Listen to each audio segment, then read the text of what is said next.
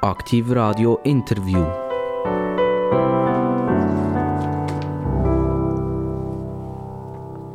Aktiv Radio, das Radio mit den interessantesten Gästen. Politik, Wirtschaft, Gemeinden, also Kommunen, Kantone, Bund, Bundesrat haben sich sogar bei uns angesagt. Das wird ganz spannend noch. Ähm, und da gibt es noch etwas weiteres, was eigentlich extrem wichtig ist, wo wir zwar nicht so merken im Alltag, aber wir sind doch alle zusammen, oder die meisten wenigstens, froh, dass es es gibt. Das ist die Armee. Wir haben schon ein paar Vertreter von der Armee hier am Mikrofon und wir stellen fest, wenn wir darüber diskutieren, über die Interviews, dass man zwar versteht, was der gesagt hat, der am Mikrofon war, aber man immer noch nicht so ganz klar durchsieht, wie die Armee eigentlich funktioniert. Und aus diesem Grund werden wir den, der jetzt bei uns ist, auch noch mal befragen, wie funktioniert die Armee eigentlich. Wir machen das kurz und bündig, damit wir nicht das Gleiche zehnmal machen, aber damit wir wissen, wo müssen wir A, ihn her tun und B, wie funktionieren eigentlich unsere Beschützer. Ich begrüße ganz, ganz recht herzlich den Hans Schatzmann. Er ist im Rang eines Brigadier. Also darunter machen wir es übrigens nicht. Also Divisionären und Brigadier und dann noch vielleicht Bundesrat. Genau. Und er ist Stabschef des Chefs der Armee. Also es ist schon fast ein Zungenbrecher. Ich sage es noch einmal, was er ist. Er ist Stabschef des Chefs der Armee. Und der Chef von der Armee, das ist der Herr Süssli, im Rang eines Divisionärs. Und heute bei mir der Brigadier Hans Schatzmann. Hans, wir kennen uns schon lange, von der Kante her, vom Gimmi her. Herzlich willkommen. Ebenso herzlichen Dank, dass ich da darf sein. Danke, Dani. Hans Schatzmann, damals, als wir uns in der Kante, in den Gängen begegnet sind, hast du schon gewusst, dass du mal eigentlich primär als Arbeitskluft wirst Kämpfer haben? Nein, das habe ich dann wirklich nicht gewusst. Äh, als ich äh, durch den Gang gelaufen bin von der Kante, wo wir unsere Wege noch gekreuzt haben, dann haben wir, glaube ich, beide anders im Kopf gehabt. Äh, zum Teil vielleicht ein bisschen die Schule, zum Teil aber auch äh, die Vergnügungen äh, außerhalb der Schule. Und äh, dann muss ich dir ganz ehrlich sagen, ist das eigentlich noch kein Thema gewesen, die Armee. Geschweige denn oder, das Thema in dem Sinn, dass ich mich eigentlich in Uniform als Berufsmilitär gesehen hätte. Das hat sich dann alles nachher sehr viel später ergeben. Aber ich glaube, das hat am Schluss einen Lauf genommen, den ich äh, bis heute nicht bereue, dass es so rausgekommen ist. Du bist nach dem Kiwi, also hast eine Matur gemacht und dann hast du dich entschieden, die der Rechtswissenschaft äh, zu übergeben. Du bist an die Uni Bern gegangen und hast äh, Jus studiert. Ist denn damals schon das ein bisschen da gewesen? Es könnte sein, dass ich mal ein näher zur Armee gehe. Oder ist das Studium noch abgelaufen in einer Zeit, wo du eigentlich die Armee als Armee siehst, wie ich das auch gesehen oder wie Dritte das gesehen? Ja, nein, dort hat sich das vielleicht schon ein bisschen abzeichnen. Oder das Studium äh, habe ich, äh, wie das üblich ist, natürlich gemacht im, im, im Alter eben nach der Matur, also ab 19, da bis irgendwie 25 und das ist dann auch die Zeit, wo äh, der äh, Schweizer Bürger sich hat, äh, müssen ausheben So ist es auch mir gegangen. Oder? Mit, äh, mit 19 bin ich ausgehoben worden und bin dort eigentlich, vielleicht nicht zum ersten Mal, aber wirklich direkt in Kontakt mit der Armee gekommen. Äh, warum nicht zum ersten Mal? Ich habe, ich habe noch zwei ältere Brüder, die waren dann beide schon in der RS gewesen, und ich habe die in der Uniform gesehen und ich kann mich auch noch erinnern an meinen Vater. Der war Furier, gewesen, oder? der ist dann auch irgendwie ganz am Schluss eigentlich noch in der Uniform gekommen. Ich glaube, dann, als er an dem Tag, äh, wo er, wo er die abgegeben hat. Also von dem her ist das natürlich mir in irgendeiner Form präsent gewesen, aber nachher richtig präsent geworden ist es, oder? Während dem Studium, dann, weil ich äh, ausgehoben worden bin und dann mit 20 auch äh, in die Rekrutenschule bin und dort eigentlich nachher dann, äh, selber Teil geworden bin von dieser Armee. Und dann ist es von dann eigentlich immer ein bisschen parallel gelaufen, oder? Meine, meine äh, militärische Tätigkeit und das Studium, das hat auch nicht... Äh, äh, wahnsinnig gut zusammenpasst. Insofern, oder, dass es natürlich äh, den Lauf oder, vom Studium ein bisschen, ein bisschen unterbrochen hat, phasenweise. Aber so ist das eigentlich wirklich so ein bisschen parallel gegangen. Aber was es dann immer noch nicht war, oder, ist, äh, ist äh, das Parallelen, äh, dass das irgendwie nachher so ineinander gegangen wäre, oder, dass es so zu, zu einer Berufsabsicht geworden wäre. Äh, wie du gesagt hast, ja das Jurastudium abgeschlossen und habe dann nachher eigentlich angefangen, zu arbeiten, mich noch weitergebildet, oder richtig Rechtsanwalt und Notar und nachher angefangen als Jurist. Das gibt ja vielleicht noch Fragen von dir dazu, ich weiß es nicht. Und dann ist also äh, die Frage, ob ich jetzt möchte Berufsmilitär werden, die ist nicht im Raum gestanden, das also schon nicht. Ich, wer ist heute stärker in deinem Inneren? Ist das der Jurist, der Notar, der Anwalt oder ist das der Militarist? Weil wenn man mal Jus studiert hat und das Intus hat, das sind ja die grossen Hinterfrager oder alles, was sie lesen und was sie müssen unterschreiben müssen, dann denken sie zuerst mal, ui, das ist sicher noch etwas Verreges dahinter. Ist das dir geblieben? Oder bist du da heute denk, weit distanziert und sagst, es gibt da Wichtigeres, oder? Wir müssen da Strategien üben, Weltstrategien, was passiert jetzt so mit dem bösen Find und so weiter. Und, und die Juristerei ist eher ein, ein Kleingewächs, oder? Also ein Vertrag, A mit dem B, und äh, ist das jetzt richtig oder ist das halt nicht richtig? Gibt es da irgendwie eine Diskrepanz zwischen diesen zwei beiden oder, oder gehört das zusammen? Hilft, das, hilft dir das im Alltag? Ich wollte sagen, nein, es gibt keine Diskrepanz, im Gegenteil. Oder? Wir hilft das eigentlich nach wie vor. Oder? Ja, so so äh, nach wie vor oder der eher analytische Zugang zu einer Problemstellung, wo sich die Juristen äh, relativ früh aneignen. Nachher habe ich aber auch nach wie vor so ein die Pingeligkeit oder, im Ausdruck und im, im äh, Vorgehen, wo, wo, wo die Notare sich eher auszeichnen. Und ich glaube, beides, oder, das Analytische, aber auch das äh, Genaue nachher, äh, das äh, im Detail innen, auch sich äh, wollen können zurechtfinden, das kommt mir zu gut, auch jetzt in meiner Funktion als Stabschef, dort äh, braucht es das selbstverständlich auch.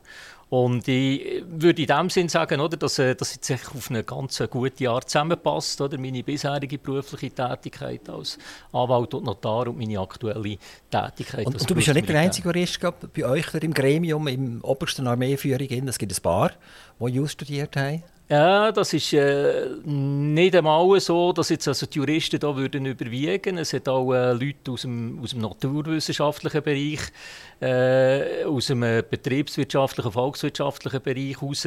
Nein, Juristen hat es selbstverständlich, aber es ist also nicht so, dass die Armee von Juristen geführt wird. Führt ihr eigentlich die Armee wie eine Firma? Also wenn ich jetzt sage, es hat Ökonomen hat's dort, es hat Juristen dort, es hat Organisatoren dort und so weiter, kann man sagen, ihr seht eigentlich euch als Firma? Ja, das ist sicher ein Aspekt, wo unser äh, Chef der Armee, der Korpskommandant Thomas Süssli, stark hineingebracht hat. Er hat einen ausgeprägten ähm, wirtschaftlichen Hintergrund und ich denke, er hat jetzt auch das, das Denken oder, äh, versucht, ein bisschen weit reinzubringen in die, in die Armee. Selbstverständlich lässt sich die Armee, die ist nicht gewinnorientiert oder so, nicht führen wie ein Unternehmen, aber ich glaube, es hat Aspekte, die eben da auch eine Rolle müssen spielen. Und was bei uns jetzt gerade bei den, bei den Generalen, bei den höchsten Rängen, äh, Brigadier, Divisionär, Korpskommandant sollte eine Rolle spielen. Das ist so eine, so eine Trilogie. Oder? Also wir sollten auf der einen Seite selbstverständlich Militär sein. Wir müssen etwas verstehen oder? Vom, vom, vom Militärischen, von unserer ureigentlichen Aufgabe.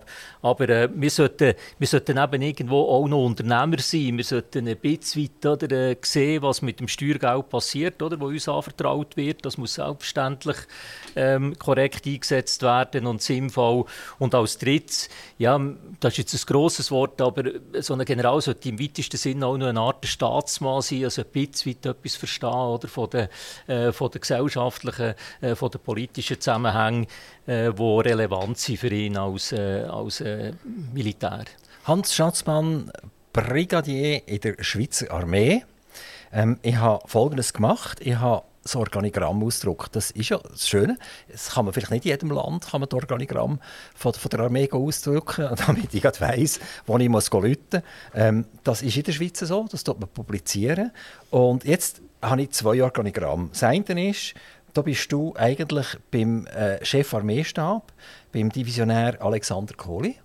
Ist übrigens auch schon hier am Mikrofon. Gesehen. Genau, genau. genau, genau. Auch ein Solothurner, ja. Ja, das ist in der Hand von der Solothurner, die Armee. Und im zweiten Organigramm hängst du direkt unter dem CDA. Das heißt ja nicht Garandage, sondern das heißt Chef der Armee.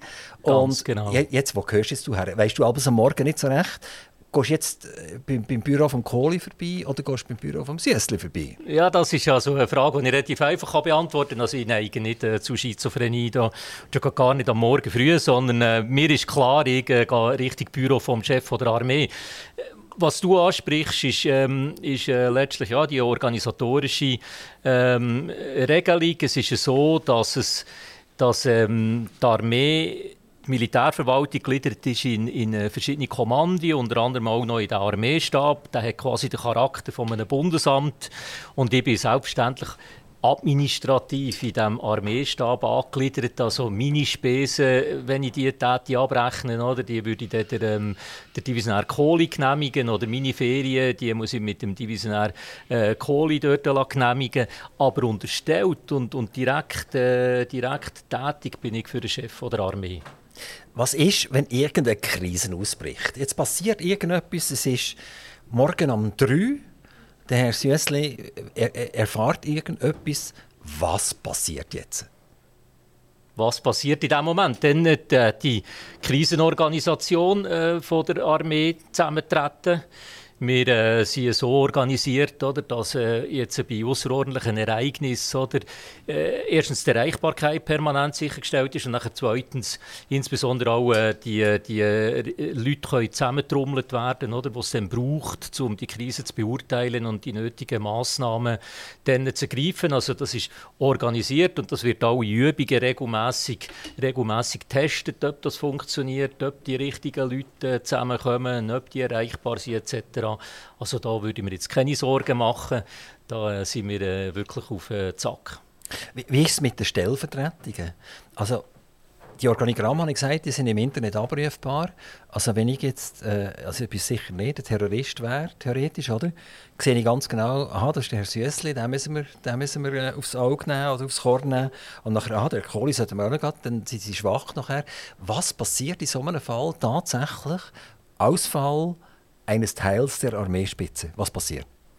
Es ist so, dass äh, dann die Stellvertretungen geregelt sind. Es ist klar, wer, wer eine Position von wem würde, würde einnehmen und äh, wer dann für wen äh, tätig würde. Also das Ganze ist auch äh, hinterlegt und ist entsprechend auch getestet und geschult. Das funktioniert. Was, was du vielleicht noch ansprichst, das ist schon ein interessanter Aspekt. Oder? Das ist so die Öffentlichkeit von diesen, von Informationen. Äh, zum einen ist es natürlich so, äh, dass es da einen gewissen, äh, gewissen Geheimhaltungswert gibt. Oder? Wir müssen auch ein bisschen schauen, was man da ins Netz stellt. Oder? Aber jetzt gerade die Organigramm beispielsweise oder mit diesen Generälen, die eigentlich Land auf, Land ab mehr oder weniger bekannt sind, die sind natürlich frei verfügbar. Die Armee will auch oder? das Bild nach außen äh, äh, abgeben. Das ist, sind Gesichter oder, schlussendlich, die dort sind. Und auf der anderen Seite, äh, hast es auch ein bisschen angetönt, oder? in unserem Land äh, ja, hat man, eine, hat man so einen äh, ziemlich einen problemlosen Umgang oder? mit der Verwaltung. Mit der, äh, dort ist es so, wir haben ja auch ein Öffentlichkeitsgesetz, wo eigentlich, wenn wir das jetzt nicht würden rausgeben, das Organigramm, oder, das würde ermöglichen, äh, dass man das könnte einverlangen. Also dort sind wir immer ein bisschen in einem Spannungsfeld oder? Zwischen also, also mit dem Öffentlichkeitsgesetz, aber es hat jetzt nichts mit dir zu tun, mit der Armee zu stehe ich ein bisschen auf Kriegsfuß, weil ich habe schon ein paar Mal eigentlich Transparenz haben von staatlichen oder so substaatlichen Organisationen. Und ich habe nachher eigentlich meistens nichts bekommen. Also dann schätze ich das eigentlich sehr. Aber umgekehrt kann man eigentlich sagen, ich nehme das Organigramm, ich lösche das personell aus und die Armee ist im Eimer, oder? Ja, das ist äh, in der Tat so, oder? Dass natürlich die Exponenten, äh, von denen gibt's, äh, die, die kann man nicht klonen, oder? Und die Exponenten, die sind nicht äh, in, einer, in einer unendlichen Zahl verfügbar. In der Tat, also das sind auch äh, Personen oder, mit einem gewissen Schutzbedürfnis. Es hat, äh, wie in einer, in einer Firma auch, oder? Jetzt hat es einzelne Personen, wo, wo wenn die würden ausfallen, dann der Betrieb doch stark beeinträchtigt wäre. Und da muss man entsprechende Vorsichtsmaßnahmen ja, Kann, kann ich mir vorstellen, dass bei dir vor der Tür immer so eine dunkelschwarzer Mercedes ist. Also schwarz ist ja dunkel, das, ist eigentlich, das wäre ein Pleonasmus. Also, so eine sehr Mercedes dunkle Mercedes. Ja. sehr dunkel. genau, ist und eigentlich immer ein Auge auf dich hat, dass da nichts im Garten passiert, was nicht passieren. Nein, das ist äh, nicht der Fall. Es ist äh, nicht so, oder, dass ich jetzt auf einer Stufe wäre, oder, wo äh, effektiv äh, das äh, nötig wäre. Es liegt auch keine konkrete Bedrohung vor. Das wäre vielleicht noch ein Anlass, oder, warum eine Person dann einen bestimmten Schutz bekommt. Aber selbstverständlich äh, sind dann Personen wie, wie der äh, Chef der Armee oder andere hochrangige Offiziere oder dort äh, hat hat die Sicherheit äh, spielt dort eine gewisse Rolle und dort äh, man bei Bedarf eben auch unterstützen. Aber im Moment ist das also nicht so. Oder, Würdest du in so einem Fall von der Armee geschützt werden oder von den zivilen Behörden? Grundsätzlich ist es so, dass auch Generalität jetzt beispielsweise oder die Angehörigen, jetzt Berufsangehörigen von der Armee sind, sind letztlich Teil vom Bund und es ist der Bundessicherheitsdienst, der eigentlich dann äh, die Exponenten äh, jetzt auf, auf, auf Stufen Armeeführung äh, schützen, aber die werden selbstverständlich auch unterstützt von militärischen ähm, von militärischen Formationen, also namentlich von der Militärpolizei. Aber wenn etwas wird vorliegen, also man sagt, jetzt brauche ich Schutz, dann würde, nicht, würde man nicht im Prinzip äh, in der Armee jemanden suchen, wo, wo den Schutz gewährleistet, sondern man würde eigentlich über die zivilen Behörden gehen und die hätten nachher die Oberhand. Man tut es koordinieren selbstverständlich miteinander und dann schauen, oder, wer jetzt da könnte äh, den optimalen äh, Schutz sicherstellen, wie man sich äh, ablösen wer, wer da was kann machen kann. Und äh, da tut sich die Armee selbstverständlich auch beteiligen. Unter Umständen aber geht es einfacher aus irgendeinem Grund. Oder wenn das die zivilen Behörden übernehmen, das müsste man dann entsprechend anschauen. Aber nochmal, das hängt ab von der Beurteilung auch vom Bundessicherheitsdienst und da ordnet dann auch die nötigen Massnahmen an. Du bist doch eine Zeit lang eben als Anwalt tätig gewesen. Du hast nicht nur Slits gemacht, sondern du hast auch noch einen Notar gemacht, einen Anwalt mhm. gemacht etc. Also du bist ein Vollfruchtjurist und hast auch als das geschafft. Wenn du jetzt zurückdenkst an das, ist das eine schöne Zeit gewesen, wo, wo du in Zivil hast können rumlaufen und wo du die anderen ein bisschen hast müssen verteidigen und heute musst ja du unser Land und dich selber verteidigen. Ja, eben, es gibt auch hier gewisse Parallelen. Oder? Du sprichst es an, das ist einfach das sich einsetzen oder, für, äh, für andere. Das äh, passt ganz gut. Nein, das war eine sehr gute Zeit. Gewesen. Ich äh, war sehr gerne Anwalt. Gewesen. Ich habe immer gesagt, oder, äh, Wahrscheinlich werde ich der einste im Sattel sterben oder als Anwalt irgendein oder mit, mit 75 oder 80 oder so muss man mich aus dem Büro raustragen, äh, weil ich äh, nicht kann hören kann. Aber das hat sich jetzt einfach anders ergeben. Aber ich habe über 20 Jahre selber praktiziert als Anwalt und Notar und habe das als äh, sehr bereichernd empfunden. Und äh, genauso bereichernd finde ich jetzt meine jetzige Tätigkeit. Also jetzt wirst du garantiert nicht alt im Sattel, weil der hat irgendwie eine Deadline, oder? Das ist so. Und die ist bei 65, die ist ganz der normal. der heisst Adi Herr Schatzmann, oder? Ja, genau. Dann äh, genau. würde man mir dann sagen, es längt jetzt. Und, und äh, wir sagen, äh, es ist jetzt fertig. Ich könnte äh, auch nicht mehr, ganz, nicht mehr sehr viel länger arbeiten. Ich glaube, es irgendwo im Bundespersonalrecht steht, dass also, äh, Beschäftigungen über 70 sowieso nicht mehr in Frage kommen.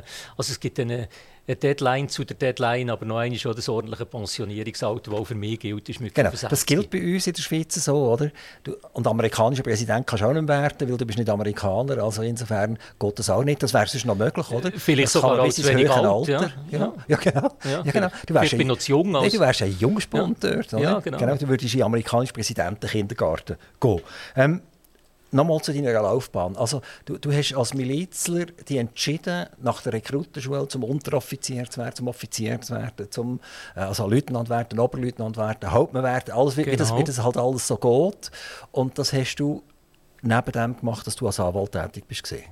Das ist so. Du bist Milizoffizier gewesen. Ja. Und ist, ist dort aber dann im Prinzip das langsam aber sicher gekommen, dass du könntest eigentlich auf die, auf die andere Seite übergehen? Ja, ich kann mich erinnern, in der äh, Schlussinspektion, dann, als ich den Hauptmann abverdient habe, oder, äh, bin ich inspiziert worden von einem Divisionär, der wahrscheinlich zufrieden war mit dem, was er gesehen hat. Und der hat mich dann gefragt, ob ich nicht möchte Berufsoffizier werden möchte. Und ich habe ihm dann gesagt, nein, ich werde das nicht. Ich habe bereits eine, eine Funktion in Aussicht, ich glaube als, als Untersuchungsrichter oder so, also etwas Juristisches. Und äh, für mich, wie gesagt, ist das dann nicht das Thema gewesen.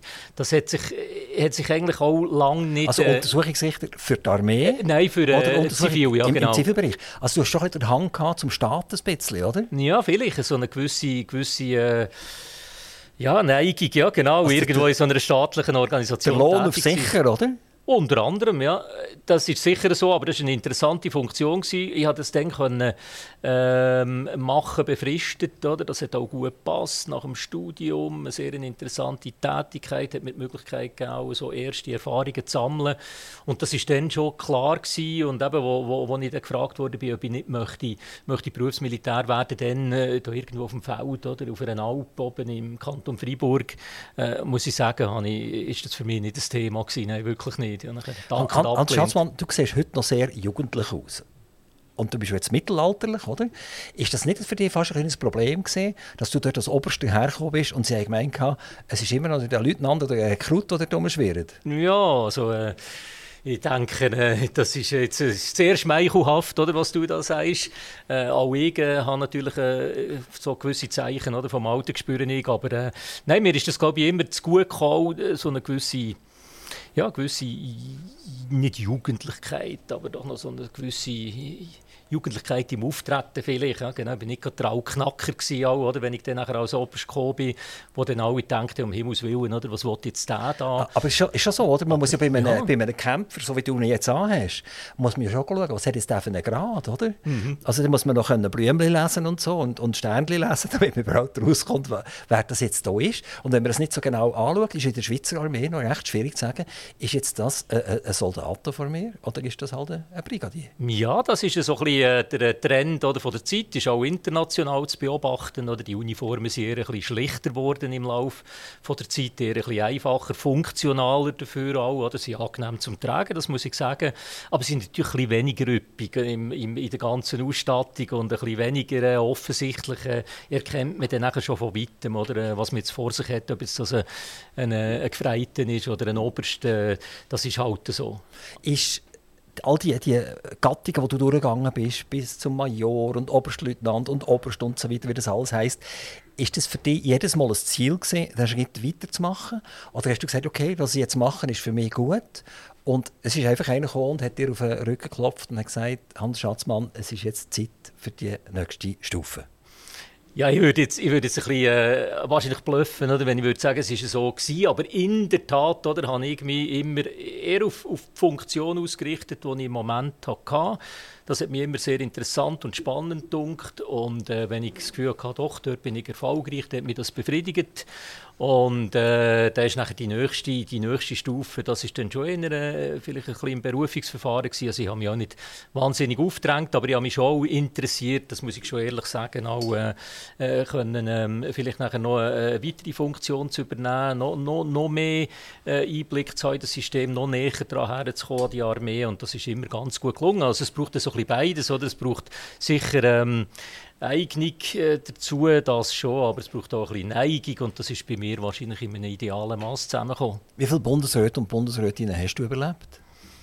Ja, das ist eine gute Frage. Also, ich bin vor längerer Zeit oder, bin ich in die Rekrutenschule gegangen und ich weiß nicht, wie viel was jetzt äh, in dieser Zeit das, äh, zumalige Militärdepartement und das heutige VBS geführt haben. Aber ich nehme an, das ist doch ein gutes halbes Dutzend ja, wahrscheinlich. Weißt du noch? Also ist, ist der Adolf Hocki oder nicht? Ja, aber das war nicht der erste. Also jetzt kann man, jetzt kann man langsam ein bisschen raten, oder, wie alt das ich eigentlich bin. Nein, nein, ich glaube, äh, zu also, meiner Zeit... Ich kann sagen, du bist Jahrgang 1962. Ja, genau. Habe ich das nicht gesagt bei der Einleitung? Hm, weiß nicht. Also, ich also sage ich jetzt. Gut 60, genau. Und jetzt kann man so zurückrechnen. Wahrscheinlich ist irgendwo der André Chevala oder so irgendwie äh, auch der Erste gewesen, oder äh, keine Ahnung, aber auf jeden Fall doch eine ganze Zahl. Du hast nicht irgendeine Fotogalerie daheim, jedes Mal, wenn ein Bundesrat wechselt, wo dir noch die Hand drückt. Ja, wo mir noch die Hand würde drücken. Nein, das ist nicht, nicht so. Also wirklich nachher äh, eng, äh, eng in Kontakt gekommen mit, mit dem Departementsvorsteher vom VBS bin ich eigentlich dann erst äh, wirklich jetzt in den letzten Jahren. Aber da habe ich,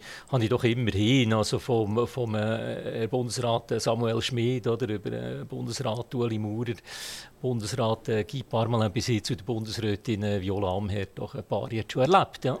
Genau, es ist das erste Mal ein In jetzt. Mhm. Vorher war es immer ein Ö. Gewesen. Und äh, die In, Frau Amherd, Frau Bundesrätin Amherd, ähm, magst du dich an den Tag erinnern, wo Frau Amherd A. Bundesrätin geworden ist und B. wo die Bundesräte untereinander ausgemacht hat, wer darf welches Departement übernehmen? Habt ihr damals damit gerechnet, dass Frau Amherd das Departement wird übernehmen Oder seid ihr ein bisschen überrascht gewesen? Ja, jein, vielleicht. Äh, auf der einen Seite war es ja schon so, gewesen, oder, dass, ähm, dass äh, dass da nicht wahnsinnig äh, viele Kandidatinnen und Kandidaten ja da waren oder, für das Amt vom, vom Chef oder Chefin VBS und äh, von dem her äh, hat man durchaus äh, müssen rechnen damit, oder, dass es dann Frau Amherd würde, Chefin äh, VBS. Auf der anderen Seite ja, ist dann schon die Frage gewesen, gibt man das Amt jetzt einer, einer Frau, die wirklich noch gar nie äh, Kontakte hatte mit dem Militär, äh, sei es äh, militärischerseits oder äh, politisch oder was auch immer. Und äh, von dem her ist, ist das nachher aber noch ganz interessant gewesen, oder? Denn zu sehen, doch, da hat sich jetzt der Bundesrat entschieden, das Departement der äh, Frau Bundesrätin Amherd anzuvertrauen. Und ich bin der Meinung, das ist ein weiser Entscheid gewesen. Also sie hat euch zum Beispiel die Flüger erkämpft? Definitiv. Also, also sie hat sich ohne Abwehr keine Flieger, oder? Absolut. Und sie hat sich da sehr äh, erfolgreich jetzt immer eingesetzt an verschiedenen Fronten oder, für die Armee. Und ich kann wirklich sagen, die Armeeführung schätzt das sehr, die gute, die gute äh, Zusammenarbeit zwischen der Departementsvorsteherin und dem, und dem Militär und auch äh, der Einsatz, oder, was sie zeigt, relativ unaufgeregt, aber konsequent und sehr äh, nachhaltig äh, in ihrer Wirkung. Es gibt immer wieder Bundesratswahlen. Die werden ja auch alle, Jahr, alle vier Jahre bestätigt. Äh, genau gleich wie das Parlament auch. Ein neues Parlament oder wieder Bundesrat bestätigen. Ähm, und ihr seid irgendwie nicht so ein geliebtes Kind auf eine Art, hat man das Gefühl.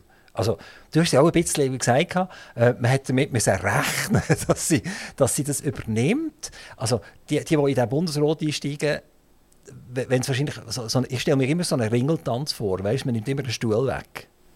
Mhm. Und das letzte, der letzte Stuhl, der bleibt, das ist das VBS. Ähm, wieso ist das eigentlich so? Warum? Oder ist das, ist das echt nur im Volksmund so? In Wirklichkeit ist das vielleicht gar nicht. Vielleicht ranken sich ja die ums VBS alle zusammen, die Bundesräte.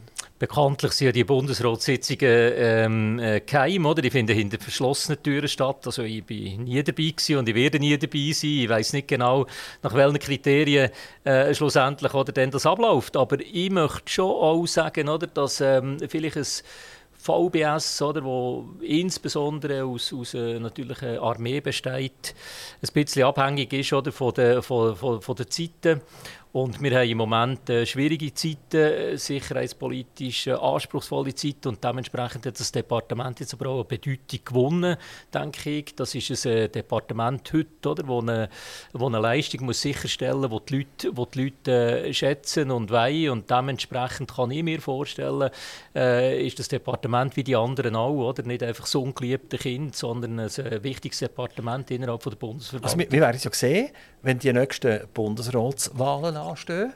Das ist schon gleich der Fall. Vermutlich, ja, genau.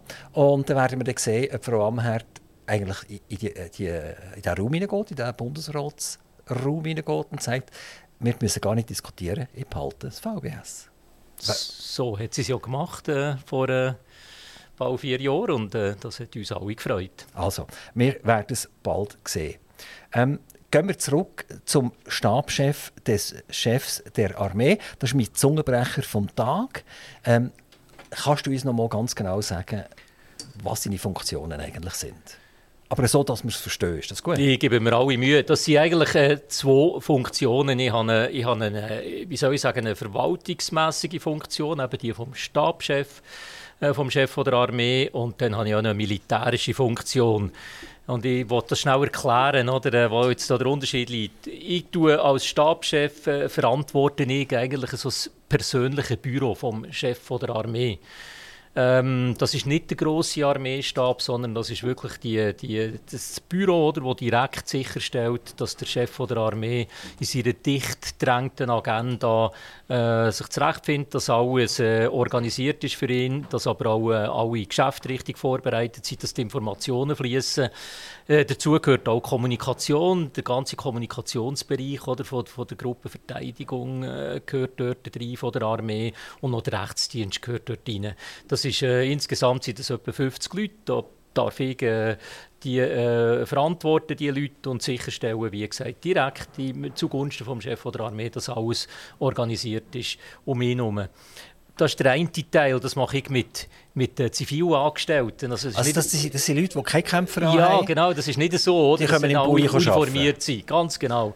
Und das ist, äh, das ist der, der, quasi der Berufsteil, das ist eine, eine Aufgabe, die ich habe. Und dann die andere, die, die, die richtig militärische Aufgabe. Als äh, Stabschef vom Chef der Armee bin ich als Chef vom militärstrategischen Stab. Und der militärstrategische Stab, das ist ein Milizstab. Und in diesem Stab innen, dort hat es dann wirklich die uniformierten ähm, Damen und Herren. Äh, dort werden dann äh, gewisse Produkte erarbeitet für einen Chef von der Armee oder wenn es dann nötig wäre für einen Oberbefehlshaber von der Armee. Dort werden dann eigentlich so die Planungen angestoßen und, äh, und, äh, und äh, die Entscheidungen gefällt an der Schnittstelle zwischen Politik und Armee, die es braucht, damit die Armee deine Funktion, ob jetzt ziviler Natur oder eigentlich Armeenatur, du hast keinen direkten Truppenkontakt. Also du bist schon ein Stäbler. Das du ist bist so. und ja. bleibst ein Stäbler. Ich bin relativ äh, äh, weit weg unterdessen von der Truppe. Das ist so, oder? Ich habe ein äh, Büro im Bundeshaus Ost. Dort kann ich in der Regel am Morgen rein und am Abend raus. Und äh, viel mehr äh, als das sehe ich nicht. Ähm, hin und wieder selbstverständlich äh, verlohne ich das Büro dann schon auch noch, darf den Chef der Armee begleiten oder ähm, oder äh, habe sonst irgendwelche Tätigkeiten auswärts zu Wort zu nehmen. Aber in der Tat oder, bin ich eigentlich wirklich äh, der, oder, der dort mit äh, meinen Mitarbeitenden zusammen sicherstellt, dass alles organisiert ist für den Chef der Armee. Würdest du gerne zwischendurch eigentlich wieder mal ein bisschen äh, kommandieren, ein paar Leute sehen und, und sehen, dass auch etwas passiert, oder? Und nicht nur, ich sage es jetzt, Papier und Gummis und, und Kugelschreiber und so. Das ist sicher so, ja. Also das ist auch, äh, muss ich ganz ehrlich sagen, auch äh, meine, meine Hauptbeweggrund dann zumal, oder, weiterzumachen und, äh, und mich zu engagieren. Ich habe eine langjährige Kommandantenlaufbahn hinter mir. Ich durfte immer dürfen Truppen führen, Nachsehen von der Truppe. Hat mir auch sehr gut gefallen. Und äh, selbstverständlich oder, äh, schlägt mein Herz natürlich auch noch oder, äh, für die frische Luft und äh, für die Truppen, die draussen effektiv äh, dann die Leistung erbringt. Aber es braucht eben alles andere. Oder? Es braucht auch äh, eine Organisation, die sicherstellt, dass alles andere erledigt ist, dass eine gute Planung äh, da ist, dass äh, alles das organisiert ist, was es dann braucht, damit die Truppe die Leistung erbringen kann. Und im Moment ist es so. Oder? Und dort, wo ich jetzt bin, bin ich eher, eher eben auf dieser Seite und weniger draussen. Aber das ist alles eine Frage auch, äh, von der Zeit. Und äh, das hat alles seine Vor- und seine Nachteile. Und wie gesagt, also ich war lang, lang draussen und lang bei der Truppe. Und jetzt habe ich eine andere Funktion. Du bist als Milizler noch oberst im, im äh, Generalstab. Aber du bist noch nicht Berufsmilitär. Gewesen. Ich sehe das da drauf auf meinem Papier. 2008 ist das Du bist erst 2014 bist nachher effektiv übertreten als Beruf ins Militär. Wie, wie unterscheidet sich jetzt ein Generalstab, ein Oberst im Generalstab und äh, äh, äh ein Stäbler, der jetzt im Bundeshaus sitzt? Wo, wo, wo ist da der Unterschied? Ja, also es ist vielleicht so, dass äh, die Funktion oder der, der, der, der Grad oder vom Oberst im Generalstab, das ist eine, eine Funktion und ein Grad, wo selbstverständlich auch Milizoffiziere äh, können haben in unserer Armee. Oder? Also man kann wirklich als Milizoffizier bis auf höchste Stufen eigentlich äh, Militär machen, ohne dass man der Weg Berufsoffizier ist. Es ist möglich, Brigadier zu werden, auch als Milizoffizier, das also im Nebenamt zu machen. Und das äh, gibt es auch tatsächlich Das gibt es, ja, genau. Es gibt äh, konkret vier Funktionen. Das sind die vier stellvertretenden Kommandanten von der Territorialdivisionen. Das sind Miliz, Milizbrigadier, die das machen im Nebenamt und äh, dann gibt es aber natürlich Berufsmilitär. Berufsmilitär kann man so werden als, als Oberleutnant, Hauptmann. Und häufig läuft das so ein bisschen parallel. Und vielleicht meint man dem Volksmund, ja, der Oberst im Generalstab, das sind immer auch zwangsläufige Berufssoldaten. Das ist aber nicht so, das kann man auch als Milizler sein. Wo, wo du 2014 bist Brigadier geworden, Kommandant einer Infanteriebrigade, das war noch ein Job bei den Leuten. Das ist sehr bei den Leuten, ja, genau, wirklich. Oder? Das ist eine ganz eine spannende Aufgabe gewesen, die Infanteriebrigade 5, die ich durfte übernehmen durfte. Dann vollamtlich, die hat eigentlich nur aus, aus vier Berufsleuten bestanden äh, mir als Kommandant. Nachher hatte ich noch einen, so, sogenannten zugeteilten Stabsoffizier, einen Berufsoffizier. Und dann hatte ich noch einen, Bürochef und eine Assistentin. Das ist eigentlich im Kern die Infanteriebrigade 5, also vier, vier Angestellte. Und der ganze Rest von dieser Brigade, das war nachher Miliz. Miliztruppe, äh, Milizunteroffizier, Milizoffizier, die ihre Wege geleistet hat. Und das ist unter meiner Anleitung quasi passiert. Jetzt kannst du dir vorstellen, also immer wenn die Truppe im Dienst war, bin ich auch draußen und da war mir wirklich sehr nah von der Truppe. Gewesen. 2016 bist du nachher verantwortlich geworden für die militärische Sicherheit. Wer, ist, wer tut man das sichern? Das Militär wird gesichert oder das Militär sichert? Jawohl, das ist ähm, das Militär, das gesichert wird und auch äh, ja, gewisse Sicherung, oder, die man natürlich dann macht für das Militär.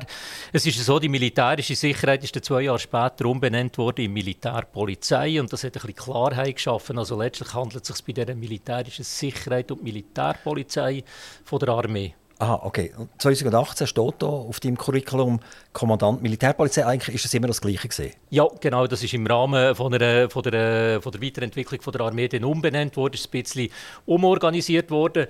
Ein sehr interessanter, sehr leistungsfähiger, motivierter Verband, den ich dort dürfen, äh, führen äh, Die Militärpolizei besteht zu einem rechten Teil aus Berufsmilitärpolizisten, die wo wirklich äh, permanent da sind, gewisse Schutz- und äh, Sicherungs- und Polizeiaufgaben wahrnehmen. Und auf der anderen Seite hat aber auch Militärpolizei noch Miliztruppen, die dann können verstärken können, die gewisse Aufgaben übernehmen. Und das war äh, wirklich ein, ein, ein gutes System. Gewesen. Äh, die Armee ist halt für uns schon manchmal ein Tor mit sieben Siegeln.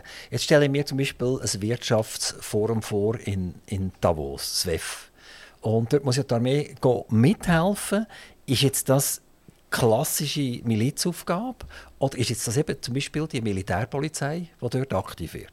Ja, das ist ein sehr gutes Beispiel. Genau dort dann eigentlich sieht man so ein bisschen, wie die Armee am Schluss kann Mosaikkartung oder dann die, die geforderten Leistungen erbringen. In der Tat, äh, bei so einem, zum Schutz von so einem World Economic Forum braucht es grosse Teile von der Miliz äh, wo den Rahmen sicherstellen, wo, ähm, wo dann auch äh, gewisse Aussenstandorte bewachen etc. Und dann braucht es aber unter anderem auch Militärpolizisten, äh, Berufsmilitärpolizisten, die dann nachher beim, beim eigentlichen Personenschutz oder bei diesen, bei diesen Schutzdispositiv direkt in den Hotel, an den Veranstaltungsorten äh, eingesetzt werden. Die haben natürlich dann äh, eine sehr eine gute Ausbildung in diesem Bereich, die haben auch sehr viel Erfahrung, die machen das den ganzen Tag und die kann man dann nachher dort ideal auch noch einbringen. Und so kann man das eigentlich nachher wirklich maßschneidern, das Dispositiv von der Armee. Du bist im Kanton Solothurn aufgewachsen. Du hast auch deine Studie noch vollbracht, wo du noch im Kanton Solothurn bist. Und von dem Moment an, wo du so richtig gut hast verdienen, bist du abgewandert in den Kanton Bern und bist dort Steuerzahler geworden. Hat Solothurn schon ein bisschen verrückt gemacht? Ja, das weiß ich nicht. Also nicht, weil Solothurn verrückt machen, aber Fakt ist halt ja dann ein äh, Berner Mädchen äh, äh, und äh, mit dem Berner Mädchen bin ich heute noch geheiratet. Und irgendwie hat sich dann das ergeben, oder, dass, äh, dass wir dann aus ihrer äh, damals eigentlichen Heimat, wir haben jetzt in Solothurn zusammen gewohnt, dass wir dort etwas Schönes äh, Aber es hat sie heimgezogen? Und dann hat es halt schon fast heimgezogen. Das ist fast eine Gotthelf-Story. Ja, du weißt, wie es ist, oder? Irgendjemand muss sich dann äh, fügen, oder? Muss sich fügen und, und äh, selbstverständlich äh, haben wir das äh, sehr einvernehmlich getroffen, den Entscheid. Habe ich auch nie bereut. Jetzt in der Tat habe ich eine Berner Nummer seither am Auto und äh, zahle dort den, äh, meinen Beitrag. Äh, es ist allerdings so, oder, dass es glaube ich 500 Meter über äh, Kantonsgrenzen ist, dort wo wir das ist wohnen. schlimmer dran. Und von dem her, oder, ist mir natürlich der Kanton Solothurn und meine alte Heimat nach wie vor sehr nach. Du, du hast eine Frau geheiratet. Was ist sie auch Juristin? Ja. Also das sind ein Juristen-Ehepaar? Wir haben uns sogar seinerzeit im Juristenverein ja, kennengelernt. Stell dir das vor, bei einer Veranstaltung vom Juristenverein. Wie, wie, muss ich mir das zum Mittag vorstellen? Die einen Vertrag immer hin und her liefern und so? Ja, ja, in der Regel wird das äh, nur unterschriftlich, also, äh, also Unterschrift wird ausgeliefert. Nein, stell dir du vor. Du sagst, also, Spaghetti sind zu heiß haben wir das Maul verbrannt, das kostet die Ferien. Du kannst dir vorstellen, nein, also es ist äh, schon so, dass äh, wir, äh, ich glaube, das Juristische ziemlich gut können ausblenden auch wenn das äh, selbstverständlich bei ihr auch ein Teil wahrscheinlich ist oder, von, ihrer, von ihrer DNA, aber äh, das blenden wir aus. Wir haben ähm, zwei Kinder, das ist vielleicht noch interessant, oder? Und äh, eins äh, studiert also jetzt etwas Naturwissenschaftliches. Es ist also nicht so, oder, dass dann äh, die Juristerei derart ausgestrahlt hat in die Familien, oder, dass es da kein Entrinnen gegeben hätte. Und darum würde ich meinen, äh, ist vielleicht äh, unser Umgangston also weniger juristisch als mehr. Äh, und die schlafen sicher auch gut? Schlafen die in einem Häuslernest? Definitiv nicht. Nicht? Aber, Aus bestimmten Gründen. aber irgendetwas hat deine Frau mit Schreinerei und Häuslernest irgendetwas zu tun gehabt, oder? Nicht im geringsten, wüsste jetzt nicht, auf was du raus willst. Ist, ist, äh, ist er nicht mal eine Schreinerei oder so etwas in der Familie? Ist das falsch? Äh, Bettenfabrik, ja. Eine Bettenfabrik, genau. oder? Genau, die tun unter anderem auch äh, natürlich Schreiner, Bett, Bettenschreiner. Aber, aber nicht Häuselnest, bin ich falsch Nein, mit Häuselnest? definitiv nicht. Ah, die ja. heißen anders, die Nester? Ja, genau, genau. Wie, wie heissen denn die? Das ist äh, die Firma Roviva, Rot und Company. Ah, das ist etwas völlig anderes, he? Das ist definitiv etwas anderes. Ah, Rot, die Frau heisst Rot? So ist es, ja. Und Roviva genau. steht für Rot und nachher wie? Ja, das ist der, Firmen, der Firmenname oder der Produktenname oder Roviva. Das ist eine Firma, eine sehr eine alte Firma, die es äh, seit 1748 gibt, also jetzt seit 275 äh, Jahren genau das Jahr und wo eigentlich äh, seither am Standort in Wang an der Aare produziert, immer noch in Besitz ist von der Familie Roth, von der Gründerfamilie, heute geführt wird in, wenn es mir recht ist, neunter Generation durch meinen Schwager und äh, jetzt kannst du dir vorstellen, oder, also die machen also, hervorragende definitiv äh, Betten und Matratzen und selbstverständlich schlafen ich auf einer Roviva-Matratze. Tipptopp, also den Werbespot haben wir auch noch können bringen ich ja, du hast, äh, du hast es ja, angeschnitten. Nein, ich bin völlig falsch informiert. Ich habe gemeint, die seien, die seien Häuslernest. Aber das ist Roviva tipptopp. Alles klar. Ähm, jetzt die Frage ist, die mich eigentlich schon, schon, schon lange ein blockt. Du bist im Verwaltungsrat von der RBS, von der Regionalverkehr Bern-Solothurn. Ähm, kommt das damals von der Zeit her, wo du als Anwalt tätig bist und weil du den Kurt Flori einfach gut kennt hast und weil man gesagt hat, der Hans Schatzmann wird eigentlich Nachfolger von Kurt Flori. Er ist auch in der FDP, das ist eigentlich alles Brettler, jetzt müssen wir mal ein den Verwaltungsrat mal versorgen. Äh, und jetzt, jetzt haben sie es einfach vergessen, sie haben es nicht gemerkt, dass du schon lange nicht mehr in diesem Kanton Solothurn bist, dass du mit der Juristerei eigentlich aufgehört hast, dass du schon lange bei der Armee bist, aber man hätte in diesem Verwaltungsrat sein Und genau das Gleiche ist Busbetrieb Solothurn und Umgebung. Also das ist fast so ein bisschen asynchron. Das hat mich jetzt echt Wunder genommen, als ich das gelesen habe. Wie passt das zusammen? Ja, das ist äh, tatsächlich leicht asynchron. Es ist ja so, dass ich äh, vor äh, vielen Jahren einmal dann angefragt wurde, bin, ob ich möchte Mitglied werden vom Verwaltungsrat vom Busbetrieb Solothurn und Umgebung. Das ist mir äh, noch oder? Also jemand, der in Solothurn äh, gewohnt hat und tätig ist, äh, habe ich das Unternehmen selbstverständlich äh, auch als äh, Kunde immer kennt und äh, geschätzt. Dort bin ich dann nachher rein. Also zuerst ist Busbetrieb. Genau, zuerst bin ist ich dann schon Anita Panzer als Präsidentin no, dort? Nein, längstens noch nicht. Also du bist, du, du bist schon lange dabei gewesen? Ich bin länger schon dabei, genau. Sie aber äh, sie ist dann ein bisschen später gekommen. Aber das Ganze ist in freisinniger Hand, oder? Also. Schon, es ist ja so, dass ähm, in dem, weil, weil äh, der Busbetrieb Solothurn und Umgebung äh, eigentlich am Kanton und den Gemeinden gehört, werden natürlich auch Gemeinsvertreter abdelegiert. In den Verwaltungsrat, äh, unter anderem Gemeinsvertreter abdelegiert in den Verwaltungsrat. Und so ist dann auch äh, Anita Panzer reingekommen, die das äh, Präsidium führt vom Verwaltungsrat und das äh, sehr gut macht. Ich glaube, sie macht das, äh, sie macht das, sie ist delegiert worden mehr aufgrund von ihren Fähigkeiten, die wirklich unbestritten sind und nicht irgendwie aufgrund von ihrem äh, Parteibüchlein. Also das hat jetzt nie eine Rolle gespielt. Aber du bist immer noch dabei? Ja, mit Lieb. Lieb und Seele? Ja, das also ist du, so, du, ja. Du, du, freust dich jedes Mal, wenn du in die RBS kannst reinhöckeln Das ist so, Dass du genau. in deinem eigenen Betrieb von Solothurn nach Bern fahren Ja. Ich bin nachher äh, quasi abdelegiert worden vom Verwaltungsrat von der, äh, vom Busbetrieb äh, nachher in, de, in die RBS, in Regionalverkehr Bern-Solothurn. Ähm, es ist so, dass äh, die Verwaltung äh, vom, vom Busbetrieb geführt wird durch die Verwaltung vom, äh, vom Regionalverkehr Bern-Solothurn, also durch, die Zugunternehmung und äh, da gibt es gewisse Überschneidungen. Also wer ist jetzt der Chef? Der RBS oder der, der RBS, ja. Der RBS, also der RBS, RBS ist der Chef? ist gleichzeitig auch Direktor vom, vom Busbetrieb Solothurn. Aber ist in der Büro vom Busbetrieb? In dem Büro RBS. vom. Nein. Ist, äh, Busbetrieb sind die Büros vom RBS? Ja, genau. Ja. Okay, sie sind einfach am gleichen Ort. He? Ja, so ist es. Genau. Und ähm, aber, aber dort gibt es gewisse Überschneidung und darum bin ich nachher im Verwaltungsrat noch gekommen. Also der RBS hat ein also AK von 22,4 Millionen. Mhm. Und Busbetriebe haben gebraucht, irgendwie 10 Prozent oder so. Also es ist schon der kleine Bruder, oder? Ja, das ist, äh, ist, wahrscheinlich schon so. Gleichzeitig aber äh, ist das auch ganz gut aufgeteilt, eigentlich, äh, der Kuchen. Es ist so, dass äh, der RBS den Zug macht, das ist klar, und, und, äh, und der BSU macht, macht eine Busunternehmung äh, für die Region Solothurn und das passt ganz gut zusammen. Hat man das Zeug nicht gescheiter schon längst der SBB verkauft oder verschenkt oder ich weiß nicht was. Oder? Ich rede jetzt nicht von dem Busbetrieb, aber ich rede jetzt von der RBS. Ähm, Wäre das nicht gescheiter, man würde das zentralisieren, anstatt dass man in der Schweiz dermaßen viele Unterkategorien von Bahnunternehmen hat und dann hat man noch, das ist, glaub, ist das eine Schmalspurbahn? Das ist die schmäler, oder? Als das, das ist eine Schmalspurbahn, also, also im Prinzip kann, kann ein RBS-Zügel nicht einfach auf Gleis von der SBB gehen, oder? Nein, definitiv nicht. Oder? Das ist eine Schmalspurbahn, weil Schmalspurbahnen engere Radien können fahren und das erlaubt es eben auch zwischen Solothurn und Bern oder diesen Dörfern nachzufahren und wirklich eine sehr eine gezielte Erschließung zu machen eigentlich von dem, von dem äh, Einzugsgebiet vom RBS eben zwischen Solothurn und Bern bedient ähm, in dem Sinne auch eine eigene Klientel, trägt einen grossen Teil auch bei zum S-Bahn-Netz in der Region Bern und ist sehr erfolgreich unterwegs, oder, die RBS, das möchte ich äh, schon unterstreichen. Ähm, es war nie eine Diskussion, gewesen, ob man was, he was die heißt, RBS was heißt fusionieren mit unterwegs? SBB. Es ist so, dass ähm, die, die äh, Regionalbahn äh, also Millionen von Passagieren transportiert äh, jedes äh, Jahr und auch einen relativ hohen Kostendeckungsgrad hat. Es ist also nicht so, oder, dass ähm, die RBS nur würde, würde überleben oder? Dank, äh, dank den Abgeltungen äh, von der öffentlichen Hand, sondern die erwirtschaftet doch einen ganz grossen Teil auch äh, vom, vom Ertrag aus äh, eigener Kraft. Aber haben wir in der Schweiz nicht ein bisschen das Problem, es gibt ja viele so Regionalbahnen überall wieder, oder?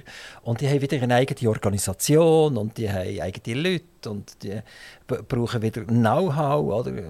Vielleicht tut man sogar bei einer so einer Schmalspurbahn die Hochleitungen und die Stromleitungen ein bisschen anders machen, eine andere Technologie, als das vielleicht bei der SBB der Fall ist. Äh, da kommt, die SBB hat vielleicht eigenen Strom und der hat das nicht. Also ich, irgendwie stelle ich mir vor, das hat sich schon ein bisschen überlebt. Ja, wie gesagt, äh, es ist technisch nicht ganz, äh, nicht ganz äh, das Gleiche. Oder? Das muss man wirklich sagen. Die große SBB mit der Normalspur und die kleine RBS mit der Schmalspur, da gibt es gewisse technische Unterschiede, wo, wo sich meines Erachtens nicht einfach a priori mal lösen fusionieren. Es gibt auch gewisse unterschiedliche äh, Interessen. Also äh, bei der SBB steht dann doch eher so dass Fern, die Fernverbindungen quasi oder nach wie vor auch äh, im Fokus. Äh, beim RBS geht es um Regional, Regionalverbindungen und Regionalnetz und ich glaube, das hat sich geschichtlich nicht nur so entwickelt, sondern auch jetzt ganz gut ergeben, die, die Separierung zwischen Also ich, ich spüre es, du bist Bahnen. eindeutig auch immer noch Politiker geblieben. Du bist einmal im Gemeinderat und dann bist im Kantonsrat gewesen. Also hast du das gelernt, im Prinzip vermutlich auch etwas, wenn du nicht wahnsinnig dahinter kannst stehen, dass du das halt gleich immer noch irgendein positives Licht kannst bringen. Ich rede jetzt aber nicht von der RBS. Ich wollte sagen, also, also da ja muss ich sagen, stehe ich da wirklich hinter dran. Nein, das ist eine sehr gute Gesellschaft, gut geführt, die eine ganz eine grosse und geschätzte äh, Leistungen bringt, wie gesagt, für Millionen von Passagieren. Also da kann ich wirklich hinter dran stehen. Kommen wir doch zurück zu dem, was du eigentlich gekommen bist. Du bist ja ein Vertreter von der Schweizer Armee und du bist auch relativ lang bist du Präsident vom Offiziersverein oder Offiziersverband. Äh, Schweizerische Offiziersgesellschaft. Gesellschaft, also das dritte stimmt jetzt, bist du gesehen und du hast eigentlich dort müssen Forderungen vertreten, die die Offiziere an die Armee und an die Politik hatten. Und ich habe einen Artikel gefunden, der geschrieben worden ist, wo du mal eine Rede gehalten hast, 2011, was darum gegangen ist, äh, wie stellst du dir vor, dass die Armee von der Politik eigentlich unterstützt werden Und ich habe das unterteilt, ich gehe mal schauen, in 34 Punkte. Also, ich will jetzt nicht alle bringen, wir wollen nicht alle langweilen. Aber wenn ich das lese, und das ist 2011, also das sind jetzt viele Jahre seither, dann tönt es eigentlich immer noch sehr, sehr, sehr ähnlich. Eigentlich ist nicht wahnsinnig viel passiert, oder? Ähm, Schweizer Offiziere wollen mehr Soldaten ich glaube, das ist unbestritten, ist immer noch so, oder? Ähm, die Schweizer Offiziere stellen sich gegen einen weiteren Abbau der Armee und so weiter und so fort. Da wird über Geld wird geredet, es wird über äh, Truppen geredet, es wird über Maschinen geredet, es wird über Material geredet etc. Also wenn man das liest, könnte ich dort jetzt eigentlich 2023 draufschreiben und es wäre noch fast eins zu eins genau das Gleiche. Ein bisschen demoralisierend für dich. Ja, auf der einen Seite äh, zeigt es einfach, oder, dass es, ähm, dass es äh, quasi zeitlose Forderungen sind, äh, dass es ja auch äh, darum geht, oder, eine Armee eigentlich auszurichten auf das, was könnte kommen. Und äh, was äh, kommt, das wissen wir alle nicht. Und jetzt sind wir alle sehr böse überrascht worden oder, von der Entwicklung.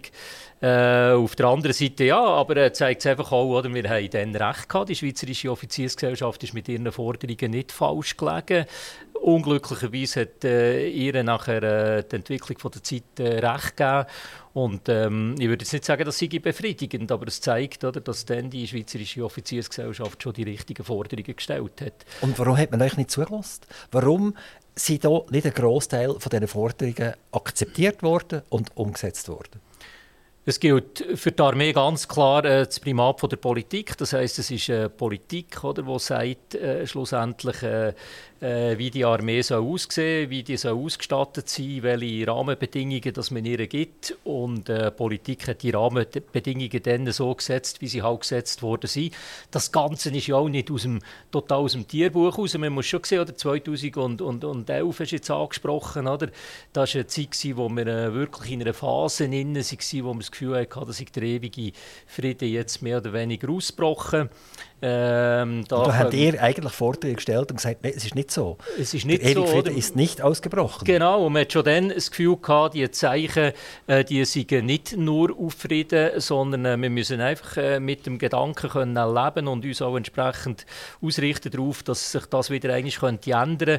Daraus haben wir die Forderungen formuliert äh, an Politik her. und ich muss allerdings auch sagen, oder, ein Teil äh, von diesen, äh, von Punkten ist nachher in die Diskussion auch aufgekommen aufgenommen worden. Es war so, gewesen, dass nachher äh, die Politik dann auch entschieden hat, oder eigentlich der Armee dann auch wieder ein bisschen mehr Geld zu geben, äh, die Rahmenbedingungen wieder ein bisschen ändern, aber selbstverständlich war es nicht so, gewesen, dass man nachher einfach da, da, da, uns da sämtliche Wünsche erfüllt hätte. Was noch interessant ist, mein Punkt 34 ist, äh, was du dort zu der Problematik erzählt hast, unter anderem jetzt nicht geldmäßig oder ausrüstungsmäßig. Du hast ja gesagt, A, Flüchtlingsströme 2011, Weise, weit vorausdenkt. Nachher die ungewisse Entwicklung in Nordafrika. Tatsächlich, oder? Hätten wir heute jeden Tag davon. Die wirtschaftlichen Schwierigkeiten in einigen EU-Ländern. Ist tatsächlich so. Also wir, wir, fragen uns heute, wie geht das weiter mit der EU? Ähm, die deutsche Loki ist nicht mehr ganz so schnell unterwegs, wie sie auch schon war. Was bedeutet das für uns? Äh, gibt es Begehrlichkeit gegenüber der Schweiz plötzlich beispielsweise, oder? Genau.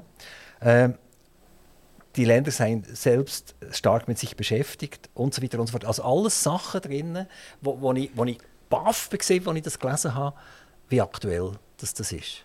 Ähm, du bist jetzt in, in einer Stabsfunktion. Kannst, kannst du immer noch laut und deutlich genau solche Sachen sagen, wie du damals hast dürfen sagen als äh, Chef äh, von den Offizieren?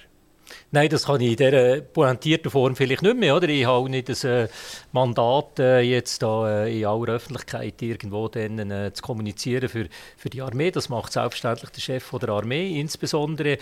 Aber ähm, ich habe mich nach wie vor in der Funktion, wo ich jetzt bin, beteiligen auch an der, an der, an der Meinungsbildung innerhalb von der Armee. Ich kann äh, mich beteiligen, äh, wenn es darum geht, gewisse, gewisse ähm, Neuausrichtungen äh, zu initialisieren oder dann äh, umzusetzen. Ich kann dort meine Meinung einbringen, selbstverständlich. Und das hat man jetzt auch gemacht das äh, Fanal oder, von dem, von dem Ukraine-Krieg, von dem Angriff von Russland auf die Ukraine, hat glaube ich schon zu einem Umdenken geführt, äh, wo jetzt das Ganze wieder ein bisschen beschleunigt hat in die andere Richtung.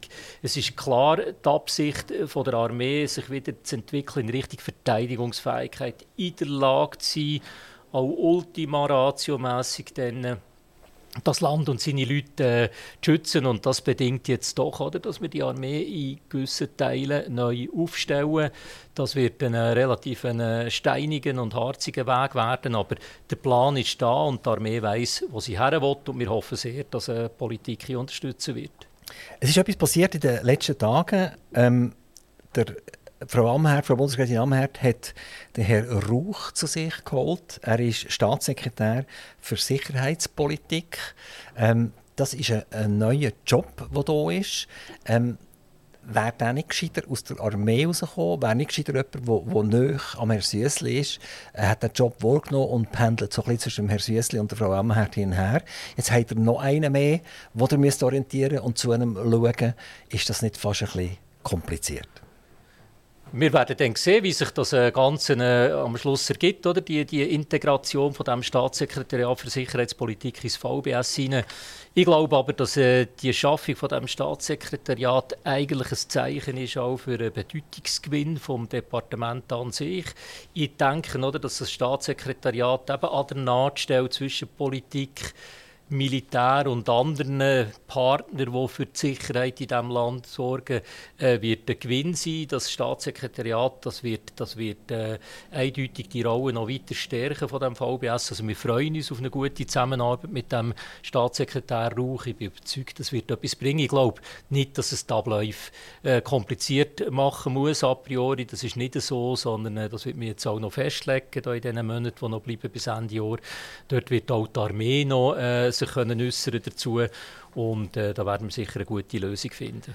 Aber eben, ich habe gesagt, wenn ich das Organigramm anschaue jetzt von euch, ist das für dich ist das natürlich ganz klar, dass du schaffst jeden Tag damit. Für mich als Außenstehender, wenn ich es anschaue, habe ich fast das Gefühl, gewisse Rollen sind äh, verdoppelt. Braucht es die tatsächlich? Äh, ist das nicht, macht es das nicht fast ein bisschen schwierig und schwerfällig? Und jetzt tut man noch irgendeinen reinnehmen, der nochmal irgendwie wahrscheinlich wie viel Papier wir produzieren und wo man muss informieren und er muss euch informieren, ist es nicht ein bisschen too much? Ja, es ist nicht so, dass neue Stelle geschaffen würde mit dem Staatssekretariat, sondern es ist eigentlich auch eine Reorganisation äh, von gewissen ähm, Funktionen, jetzt, was es schon gibt im, im Generalsekretariat.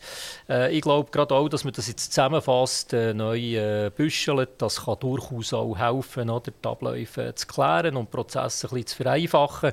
Aber in der Tat ist es natürlich so, oder, dass man bei all diesen ähm, Schritten immer wieder muss schauen muss, dass, äh, dass man nicht äh, überorganisiert, nicht überadministriert, äh, nicht die Abläufe noch mehr verkompliziert oder nach dem Motto, äh, gut gemeint ist das Gegenteil Gegenteil von gut am Schluss, sondern äh, dass man eben entschlackt und, und möglichst einfach äh, sich haltet. Ein Kantonsfrau fragt man, willst du gerne mal Nationalrat werden? Und ein Nationalrat der fragt man, willst du gerne mal Bundesrat werden? Und jetzt, Hans Schatzmann, du bist schon eigentlich ein Zeitchen im Rang eines Brigadiers. Jetzt gibt es ja noch den Divisionär und wenn ich das richtig verstehe, ist der Divisionär noch mal ein Stückchen höher als der Brigadier. Ist das so? Das ist so, ja. Divisionär ist noch mal ein bisschen also, höher. Ja. Jetzt frage genau. ich mich, werden wir, bevor du dann noch in das äh, reife Pensionsalter wirst eintreten in ein paar Jahren, werden wir hier auf deinem Kämpfer noch einen Divisionär lesen?